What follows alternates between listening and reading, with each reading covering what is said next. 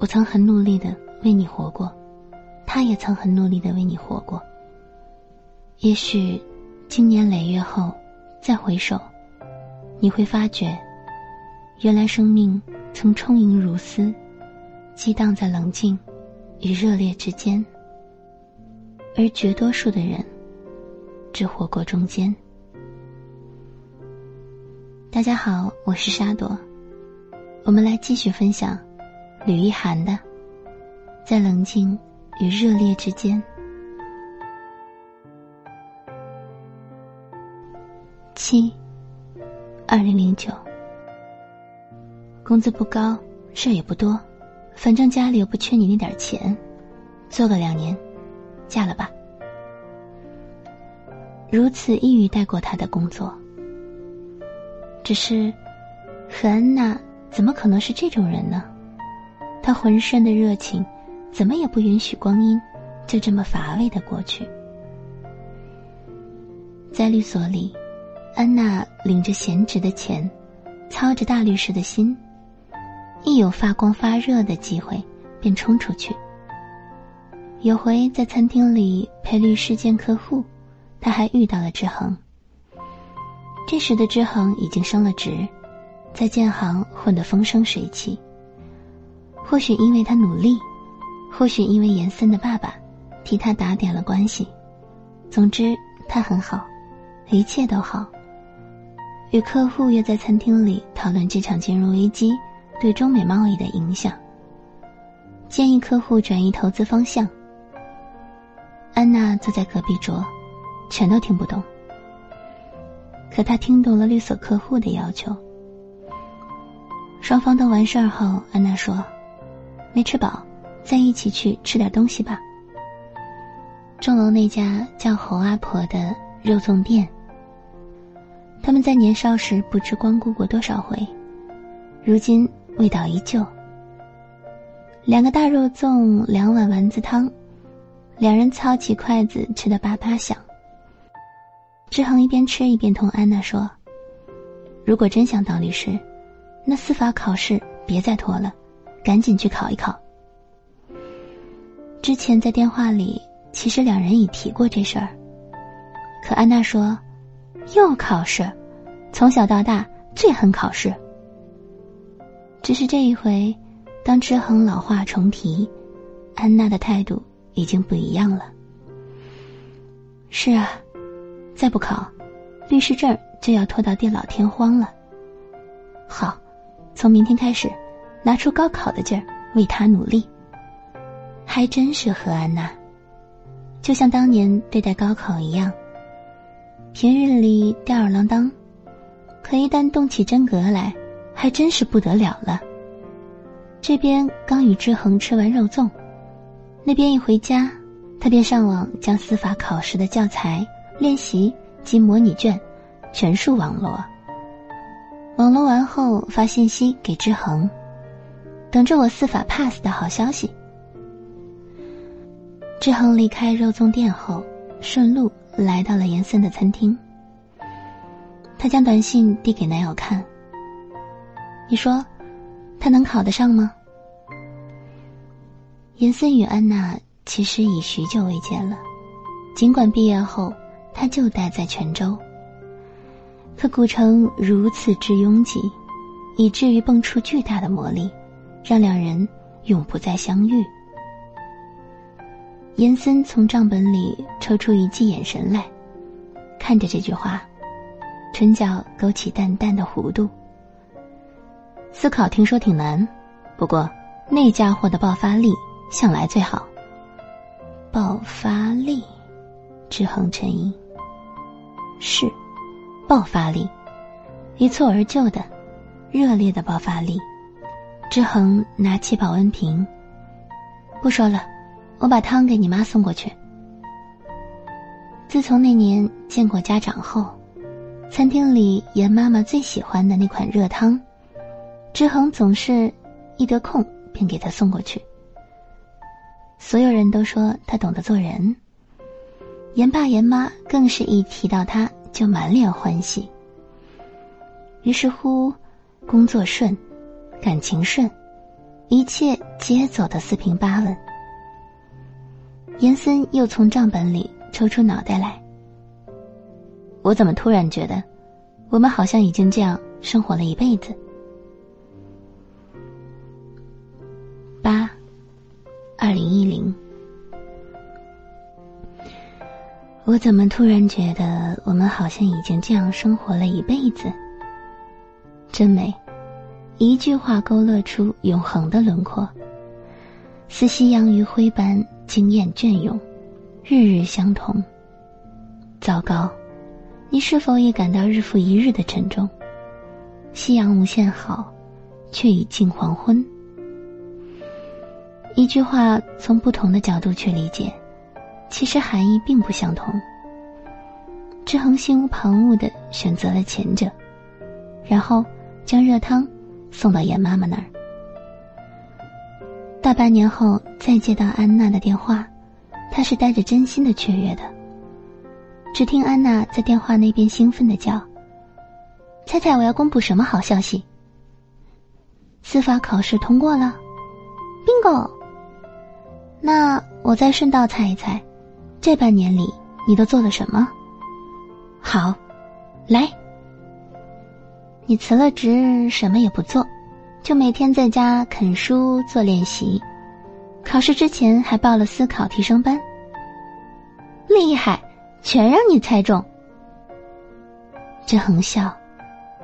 不，他不是厉害，厉害的是安娜。安娜百年不变，安娜热烈依旧。安娜确定了任何目标，都会耗尽热情去追求。看。初中时的延森，高考前的冲刺，现在的思考。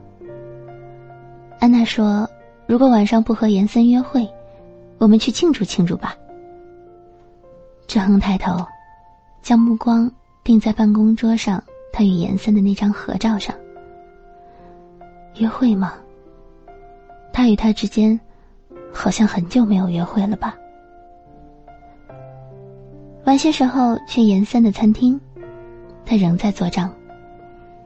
分店已经开到了第七家，势头就好比志恒在银行里的天天向上。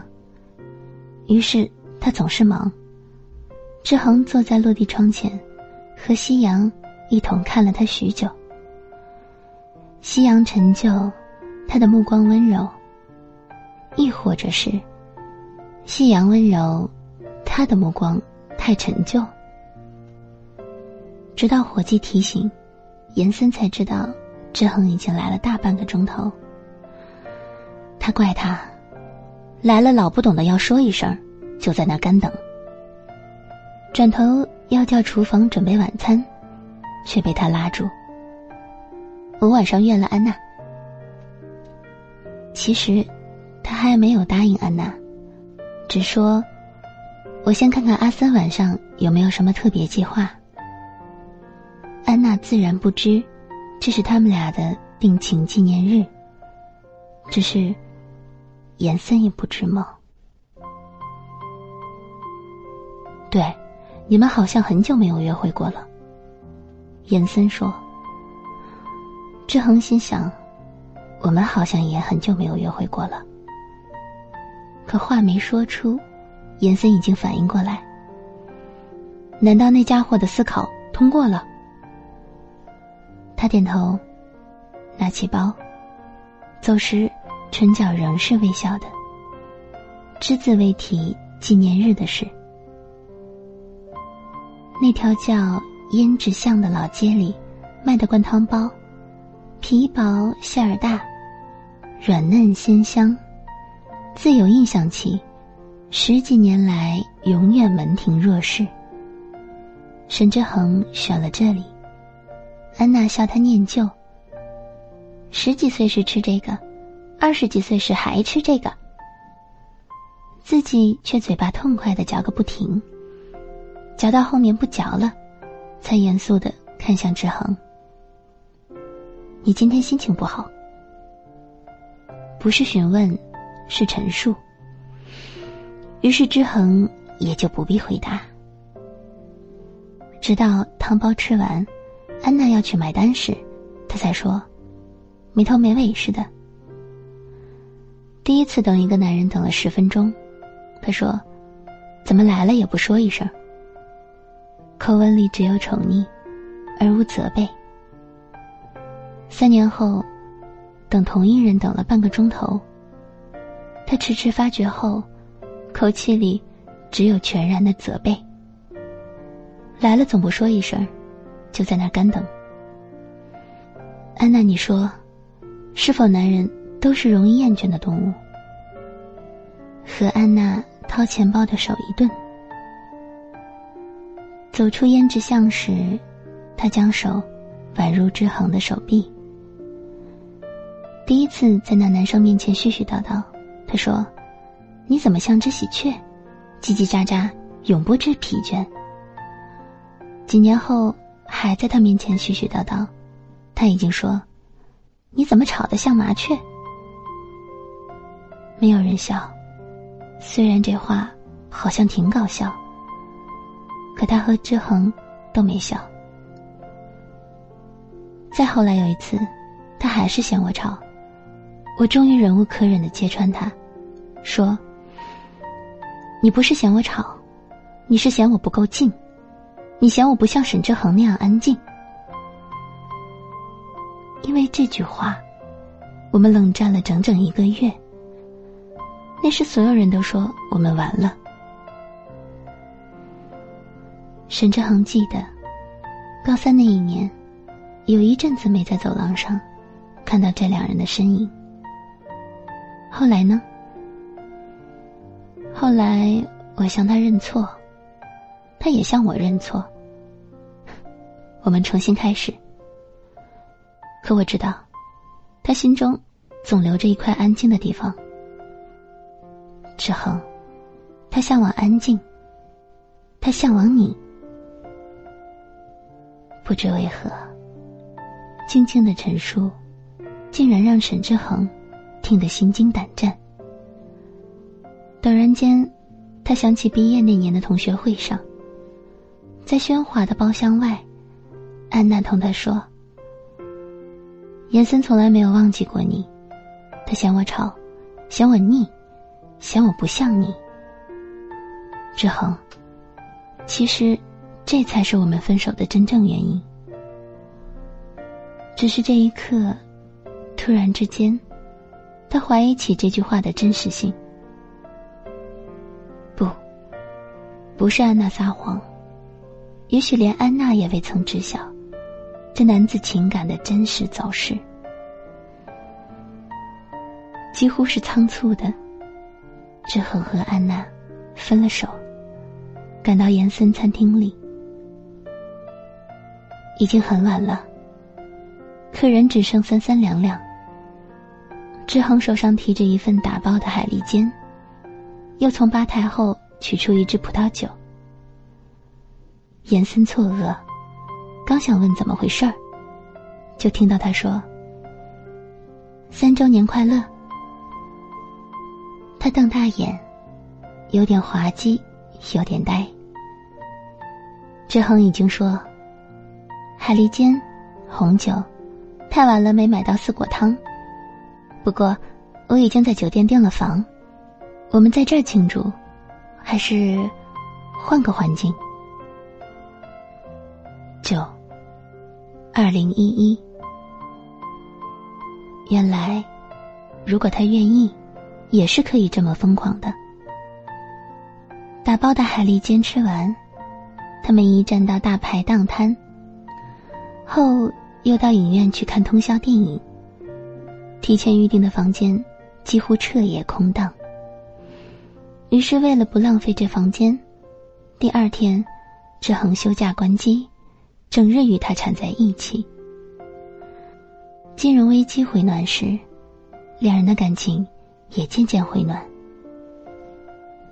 两人感情渐渐回暖时，安娜成功的。主办了第一例民事案件，一切似乎还不错。二十一世纪的每一个黄昏，都有霞光与夕阳，将天地染成温柔的颜色，并似乎要一直这么染下去。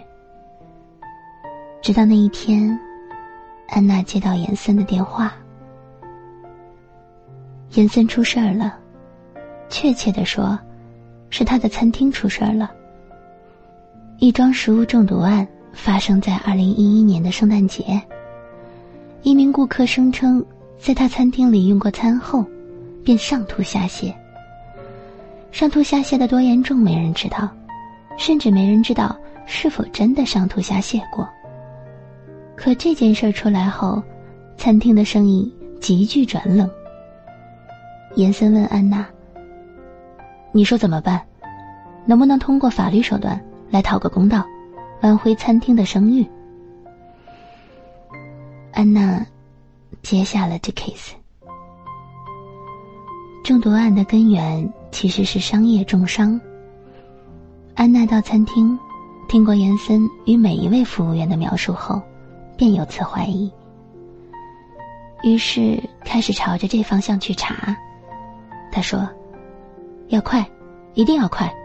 我们查越久，只会让餐厅的名誉受到越多的重伤。”于是他当机立断找了警察介入，当机立断找人去跟踪那上吐下泻的顾客，当机立断找了所有能找的医生帮忙。对。就是顾客声称接受治疗的那家医院。仅仅两天，他和警察配合着，揪出了重伤案真正的幕后黑手。柳暗花明又一村，严森几乎不敢相信这样的神速。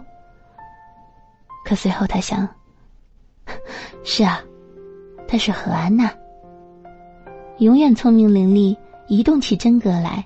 便所向披靡的何安娜，永远热烈投入的何安娜。突然间，他想到初中追求之恒，却求而不得的那一年，是这女子倏然出现，用最热烈的姿态插入他的世界里。那时他无助、愤慨、求而不得，是他说：“严森，转移目标吧。”你一定会发现，我比之恒更适合你。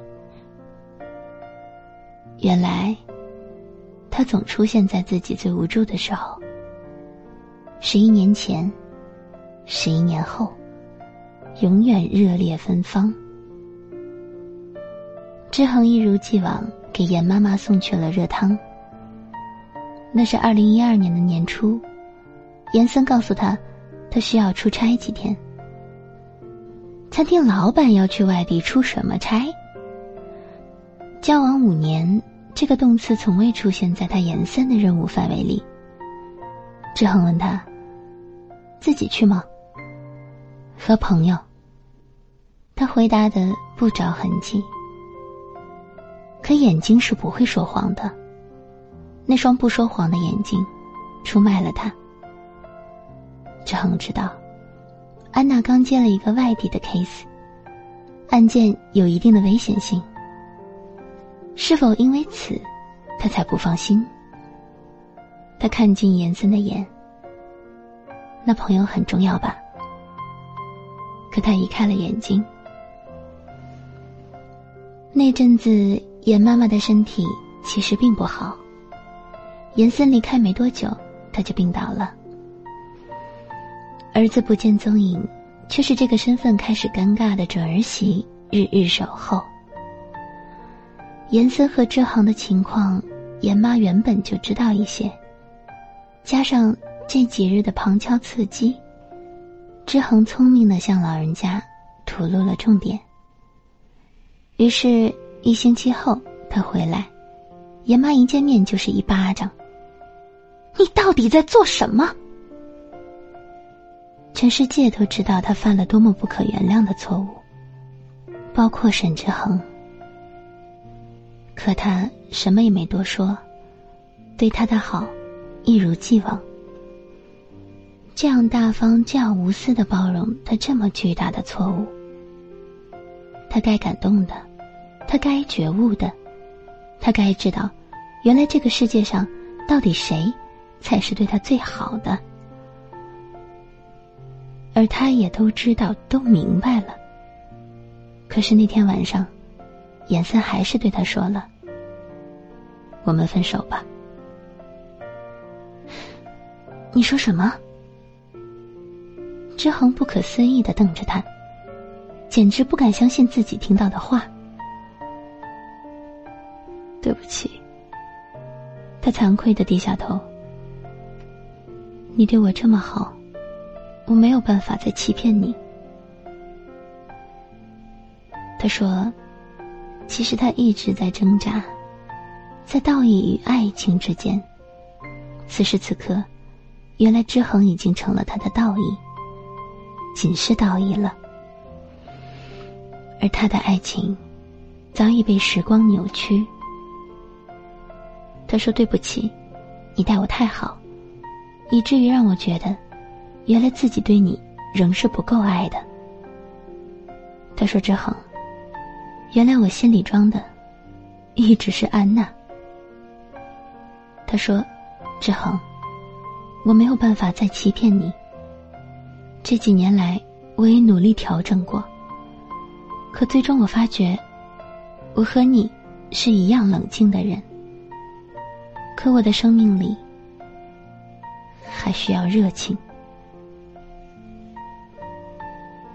这是他人生里最漫长的一场爱情，从今交的初衷延续至今。可还能说什么呢？既然话已至此，头顶悬梁上吊着一只白炽灯，因是在夏日，周遭叽叽嚷嚷的围满了苍蝇。原来。会扑火的除了飞蛾外，还有沾过屎的苍蝇。苍蝇和飞蛾不同，苍蝇是会变的。它忽高忽低，寻找的成全的，最终不过是自己想要的。而你想要的，从来也不唯一。即使唯一，也承诺不了恒久。沈志恒将自己的东西从严森家收走，动作迅速的，仿佛从未在此居住过。第二天进银行时，精神与往常并无不同，只不过偶尔午夜梦回，见到那年夕阳下他温存的眼，说：“这是最好的时代。”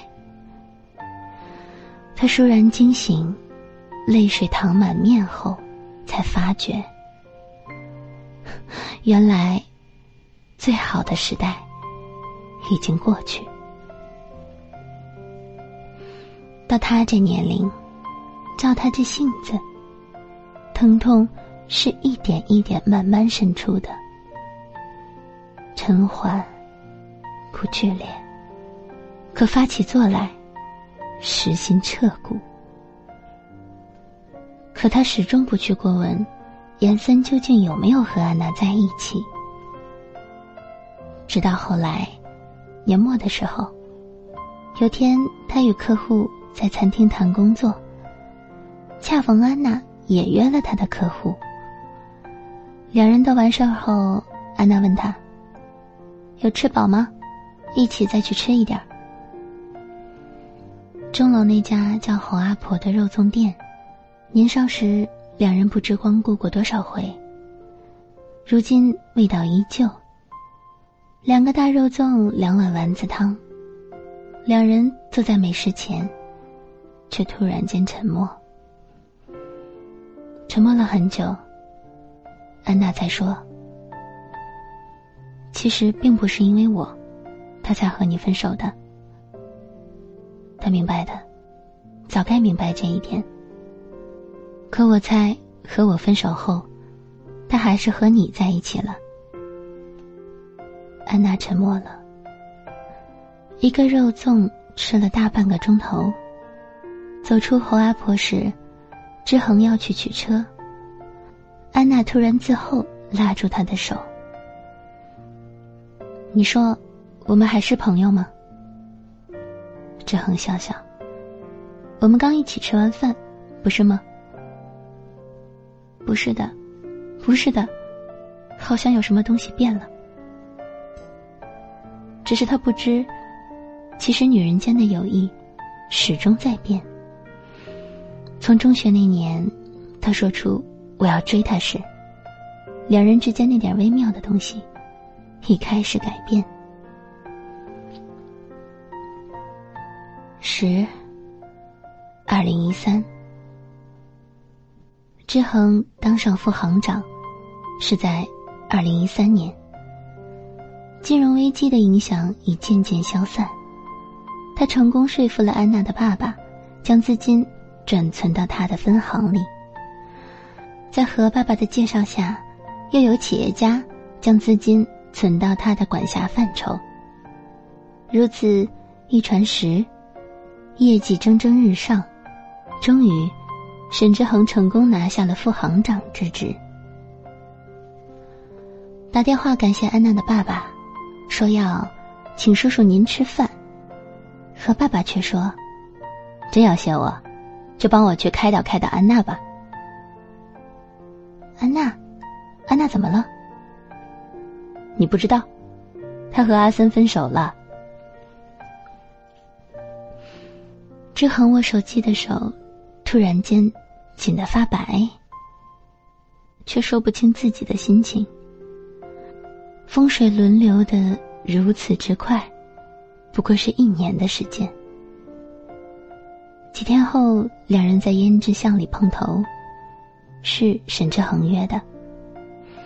安娜整个人都陷入庞大的悲伤里。灌汤包吃了两三块，她突然说。不行，我们得去喝些酒。然后拉着志恒到 KTV 里开了房，点了酒，一整晚哼着分手的歌。即使换了地方，即使他悲伤，志恒还是没有安慰，只静静的陪他喝着酒，直到一大厅血金下肚，安娜才开口。志恒，人的心为什么总是贪婪？因为人心如饕餮，吃了肉粽，心里还遗憾着没吃到灌汤包。人心向往所有美好的品质，因此产生了贪欲。那么，热恋是好品质吗？是。冷静呢？我想也是。那么我想，那个人大概是爱上了太多美好的品质。之后没有问他那个人是谁，没必要问了。只是这一夜过后，两人很奇怪的，一有空便会约出来，喝喝啤酒，吃吃宵夜。那一晚，不知是酒喝多了，还是聊天聊得太热火。大排档结束后，志恒说：“晚上去你家睡吧。”好啊。安娜付了账，拉起他就走。他住的还是那间房。推门进去，安娜打开灯。天花板上吊着的水晶灯即刻发出璀璨的光亮。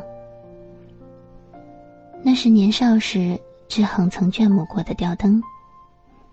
他微微眯眼，只觉得，原来他和想象中一样，亮得如此热烈。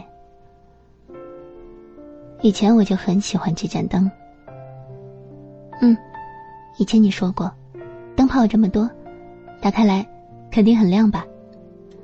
可我总不打开，我嫌刺眼。志恒，其实我更喜欢的，还是冷静温和的事物，比如不开的灯。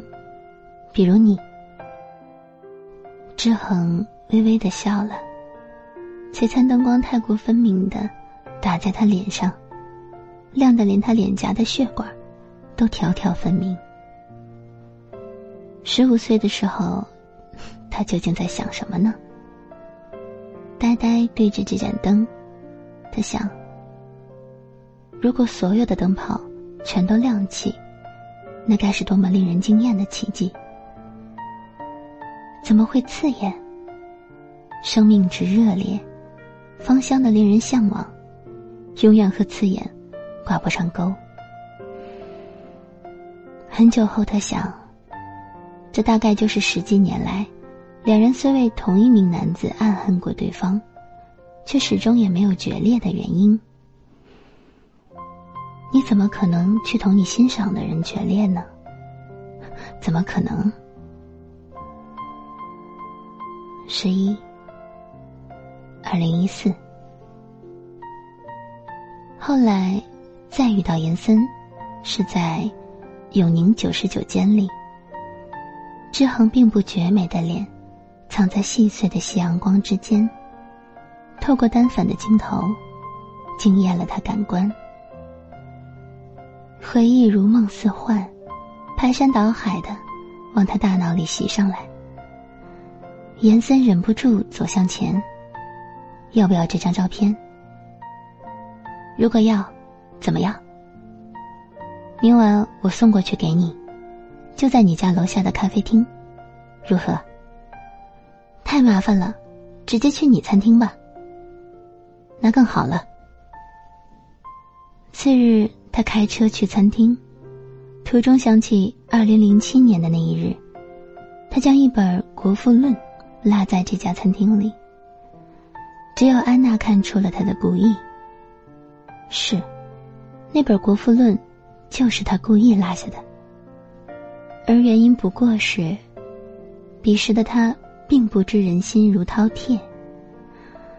原来这男子渴望的，是所有美好的品质。